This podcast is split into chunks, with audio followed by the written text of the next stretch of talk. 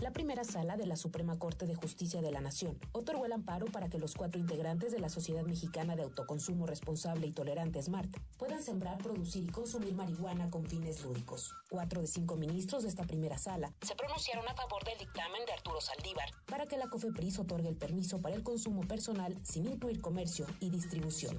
Con esta sentencia se declaró la inconstitucionalidad de cinco artículos de la Ley General de Salud por considerar que violan los derechos de los ciudadanos al desarrollo de la libre personalidad.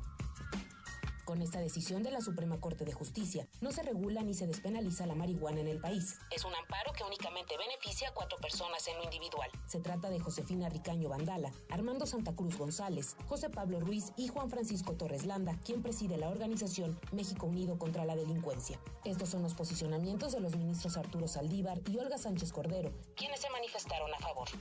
En el caso para mí no se trata de un asunto penal se trata de la libertad de la persona, de la posibilidad que tiene una persona, de la elección, del destino y del modelo de vida que esta persona desea dentro del marco del derecho.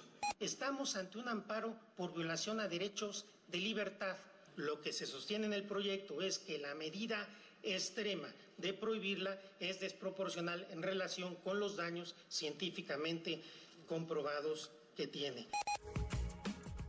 Ministro José Ramón Cosío, que también votó a favor, habló sobre temas que quedaron pendientes en la sentencia de resolución. Asegura que la Suprema Corte dio un paso tan grande que dijo, debimos ser responsables para generar una sentencia de la misma magnitud y esclarecer todos los efectos y medidas necesarias, entre otras cosas porque no se hizo referencia a los lineamientos generales que deberá seguir la COFEPRIS para el cumplimiento del amparo.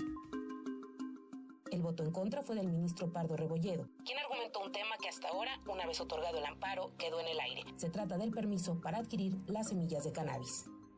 ¿Cómo podría garantizárseles el ejercicio de ese derecho como parte del derecho al libre desarrollo de la personalidad si la, el presupuesto o la parte inicial de esta cadena de autoconsumo sigue estando prevista como delito por el Código Penal Federal? que es la adquisición, en su caso, de la semilla o del estupefaciente. Una vez conocida la decisión, Juan Francisco Torres Landa, una de las cuatro personas que promovió el amparo, aseguró que esta decisión es un precedente para terminar con la política prohibicionista. Esto dijo al ser cuestionado sobre si su objetivo era poder consumir marihuana. No somos consumidores, no seremos consumidores.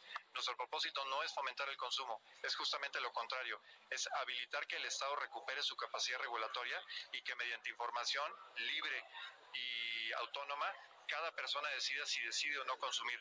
Nosotros les decimos desde ahora, nuestra decisión es no consumir.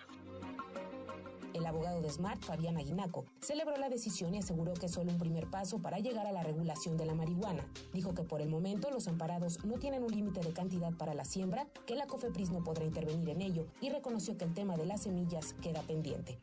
La ley de amparo señala que en cumplimiento de una resolución se podrían tomar otros pasos. Habría que ver cómo puede dar o buscar el cumplimiento del juez de distrito. Los ministros de la primera sala de la Suprema Corte enfatizaron que la resolución no minimiza los daños que puede ocasionar la marihuana en el consumidor mayor de edad. Sin embargo, consideran que la decisión sobre su uso solo le corresponde a cada individuo. En contraportada, Ana Lucía Hernández.